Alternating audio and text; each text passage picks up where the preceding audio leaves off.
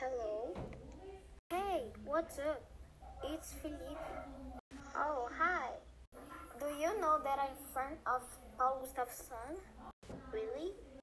Yes. If you want to see him, go to cafeteria in this afternoon at 5 p.m. Okay. Are you believing me? Yes. Why? I just lying.